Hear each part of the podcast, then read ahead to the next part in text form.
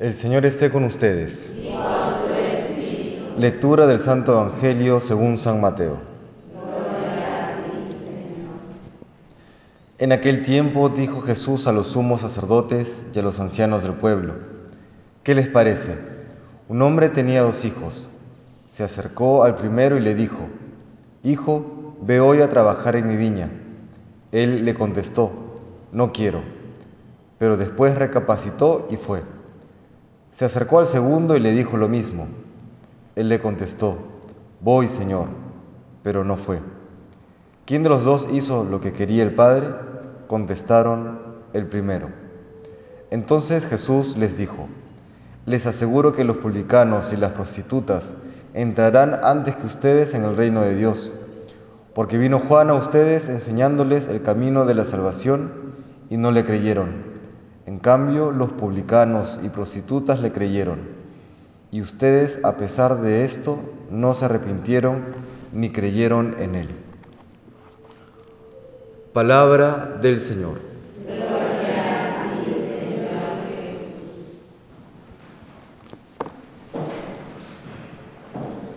Recordamos pues hoy a San Juan de la Cruz, doctor de la Iglesia, místico, poeta, aquel que marca un camino espiritual junto con Santa Teresa de Jesús en los Carmelitas Descalzos. Hay una anécdota muy interesante, San Juan de la Cruz, que nos ayuda a comprender su vivencia espiritual. Se cuenta que él había ido al convento donde estaba Santa Teresa a atender algunas materias espirituales y el momento de retirarse pasa por el coro, por el coro que se encuentra a una altura superior que la del altar, y ve desde un ángulo superior la cruz, el, el crucifijo, y tiene entonces una inspiración o una visión en la cual él, viendo al crucificado, se ve como desde la perspectiva del Padre Celestial y tiene esta voz interior que le dice, he aquí a mi hijo a quien tanto amo, lo cual le sorprende y le conmueve.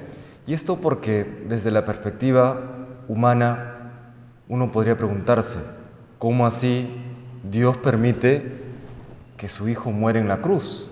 Y muchos, o por lo menos algunos, han propuesto que es porque al cargar Jesús con nuestros pecados, Dios Padre, al momento de la cruz, le tenía rechazo, no le tenía cólera, como, como, como queriéndose desquitar con él por el pecado del mundo.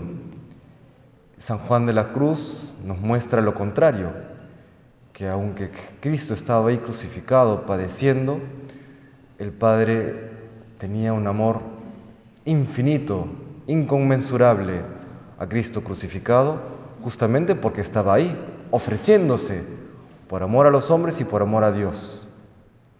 Esto lleva a que San Juan de la Cruz comprenda primero el amor infinito que Dios nos tiene y luego también el valor del sacrificio, el valor de la entrega. Por eso luego desde esta perspectiva podremos comprender que cuando, tras varios años de sufrimiento, el Señor se le aparece a San Juan de la Cruz y le pregunta, ¿qué quieres que haga por ti? Pudiendo San Juan responder cualquier cosa, él responde, padecimientos y persecuciones por amor a ti, Señor. ¿No? Pudiendo pedir descanso, pudiendo pedir, Señor, ya llévame al cielo contigo, Juan de la Cruz le dice, padecimientos y persecuciones por amor a ti, Señor.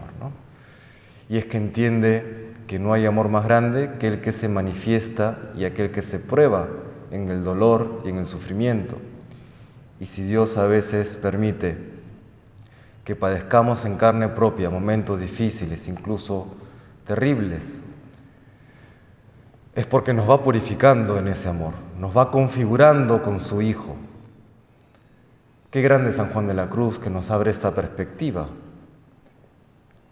a veces tenemos este o, pretendemos tener esta espiritualidad en que estamos solamente en las buenas, ¿no? En las buenas amamos a Dios y en las malas renegamos. Hay que aprender de San Juan de la Cruz, ¿no? Salir de nosotros mismos, como nos invita hoy el Evangelio. Porque nos llevan la delantera los publicanos y las prostitutas? Porque ellos han sido capaces de salir de ellos mismos, salir de sus propios criterios egoístas para abrirse la gracia de Dios. Que el Señor nos conceda pues esa misma apertura, esa misma generosidad, ese renunciar a nuestros propios criterios egoístas y seguir el camino del Señor, que es un camino sí de sacrificio, pero sobre todo de amor. El sacrificio sin el amor no tendría ningún valor. Es el amor lo que le da el sentido a todo. Que el Señor nos conceda amarle con ese corazón que Él mismo tiene.